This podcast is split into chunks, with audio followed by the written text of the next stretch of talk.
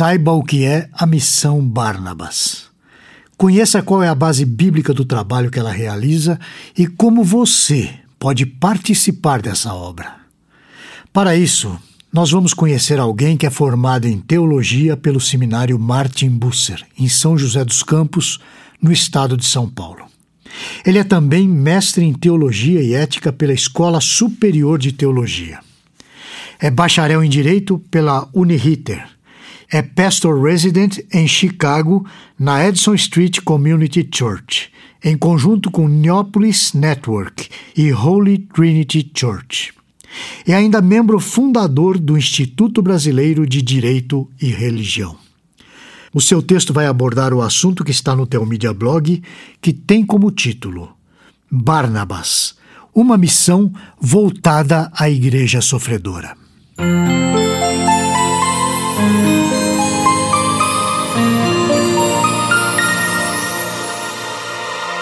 O meu nome é Walton Hertz e eu sou um dos autores do Telmídia Blog. Além disso, eu faço parte da missão Ajuda Barnabas. A Bíblia ensina, tanto no Antigo quanto no Novo Testamento, que o povo de Deus deve estar sempre atento às necessidades daqueles que precisam de ajuda. Primeiramente, em Levítico, Moisés dá instruções da parte do Senhor com relação aos pobres e aos estrangeiros. Vamos ver. Quando fizerem a colheita de sua terra, não colham as espigas nos cantos dos campos, nem apanhem aquilo que os ceifeiros deixarem cair. O mesmo se aplica à colheita da uva. Não cortem até o último cacho de cada videira, nem apanhem as uvas que caírem no chão. Deixem-nas para os pobres estrangeiros que vivem entre vocês.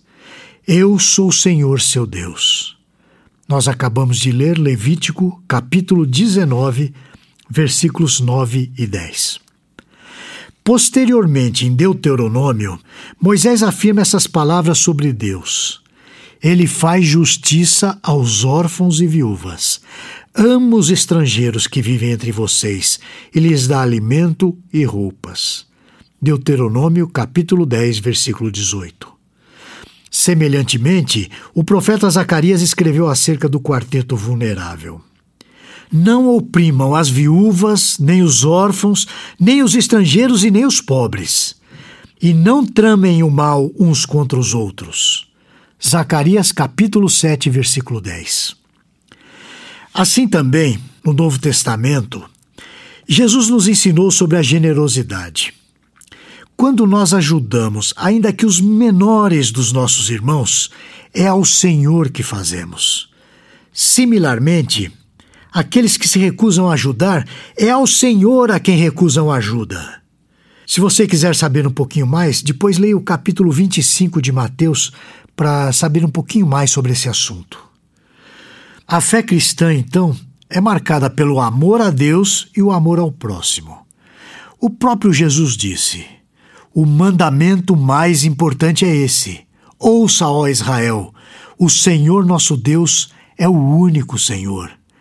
Ame o Senhor seu Deus de todo o seu coração, de toda a sua alma, de toda a sua mente, de todas as suas forças. O segundo é igualmente importante. Ame o seu próximo como a si mesmo. Nenhum outro mandamento é maior do que esses. Marcos capítulo 12, versículos 29 e 31. Conforme o apóstolo João, na sua primeira epístola, a razão do amor a Deus e ao próximo é bem clara. Ele diz o seguinte: se alguém afirma amo a Deus, mas odeio seu irmão, é mentiroso. Pois se não amamos nosso irmão a quem vemos, como amaremos a Deus a quem não vemos? 1 João capítulo 4, versículo 20. Tiago, por exemplo, escreveu duas vezes sobre a importância de ajudar o próximo. No primeiro capítulo de sua epístola, ele disse o que é importante para Deus. A religião pura e verdadeira aos olhos de Deus, o Pai, é esta: cuidar dos órfãos e das viúvas em suas dificuldades e não se deixar corromper pelo mundo. Tiago, capítulo 1, versículo 27. No segundo capítulo, ele mostrou que a fé sem obras é morta. Eu vou ler para você. De que adianta, meus irmãos, dizerem que têm fé se não a demonstram por meio de suas ações? Acaso esse tipo de fé pode salvar alguém? Se um irmão ou irmã necessitar de alimento ou de roupa e vocês disserem: Até logo, tenha um bom dia, aqueça-se e coma bem, mas não lhe derem alimento nem roupa, em que isso ajuda? Como vem, a fé por si mesmo, a menos que produza boas obras, está morta. Tiago capítulo 2, versículos 14 a 17. Por fim, o apóstolo Paulo, em Gálatas, ensinou que devemos sempre fazer o bem. Por isso, sempre que tivermos oportunidade, façamos o bem a todos, especialmente aos da família da fé. Gálatas, capítulo 6, versículo 10. Eu quero enfatizar no que eu acabei de ler que quando ele diz façamos o bem a todos, eu quero enfatizar aqui, especialmente aos da família da fé. Pois é. Existe uma organização que foi fundada justamente para fazer o bem aos nossos irmãos e irmãs da família da fé. Ela se chama Barnabas Aid, que em português é Ajuda Barnabas. Barnabas é o nome Barnabé na língua inglesa. Conforme narrado no livro de Atos, ele vendeu seu campo para repartir com a igreja. Vejamos. José a quem os apóstolos deram o nome de Barnabé, que significa filho do encorajamento, era da tribo de Levi e tinha nascido na ilha de Chipre. Ele vendeu um campo que possuía e entregou o dinheiro aos apóstolos. Isso está registrado em Atos, no capítulo 4, nos versículos 36 e 37. A missão Ajuda Barnabas está expandindo a sua atuação no Brasil. E ela está, nesse momento, em busca de parcerias para muitos dos seus projetos de auxílio à igreja sofredora ao redor do mundo todo. Comumente, talvez se tenha a ideia de que organizações humanitárias estão simplesmente buscando ajuda financeira. Entretanto, o Ajuda Barnabas é diferenciado em dois aspectos. Em primeiro lugar, grande parte da ajuda que essa organização envia não se dá em forma de dinheiro. Muitas vezes a ajuda se dá em forma de alimentos, equipamentos ou até mesmo hospitalidade. Em segundo lugar, é uma organização de cristãos, através de cristãos e para cristãos, ou seja, uma instituição especializada em ajudar os da família da fé.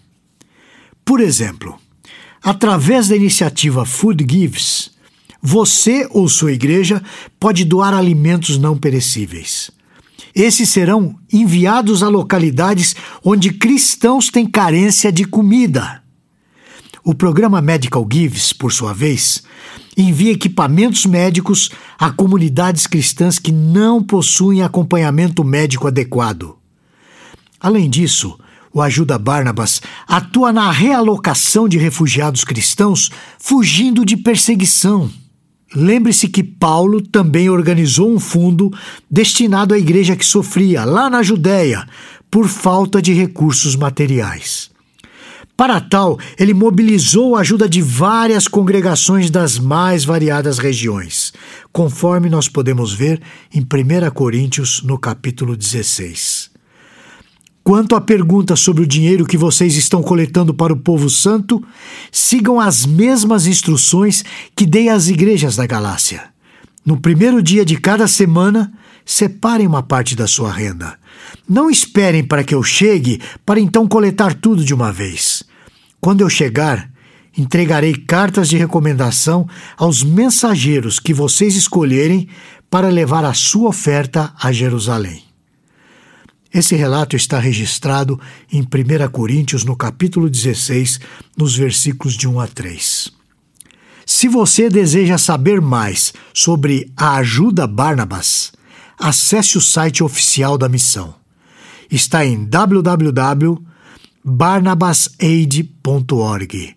Barnabas Aid escreve Barnabas A-I-D, barnabasaid.org. No menu, selecione Needs para saber das necessidades atuais. Se você, sua igreja ou sua organização deseja ser parceiro da missão Ajuda Barnabas, ligue para nós. O telefone tem o prefixo 43 e o número é 99 958 9537. Eu vou repetir: 43 999 58 9537. Eu espero seu contato. Esse e outros assuntos você encontra no Teomídia Blog. Lá você poderá ler ou ouvir artigos sobre igreja, teologia, apologética, evangelismo e outros assuntos relacionados com a sua vida cristã. Anote aí o endereço: teomídia.blog.br. Conheça também o Teomídia Cast, presente nos principais aplicativos de podcast para o seu celular. E finalmente, você precisa conhecer a Teomídia, a plataforma de vídeos cristãos por assinatura. E agora com uma novidade: você pode fazer a sua assinatura de graça. É isso mesmo, basta digitar teomídia.com. E lembre-se, Teomídia, conteúdo cristão para o seu crescimento espiritual. Você assiste, quando quiser, onde quiser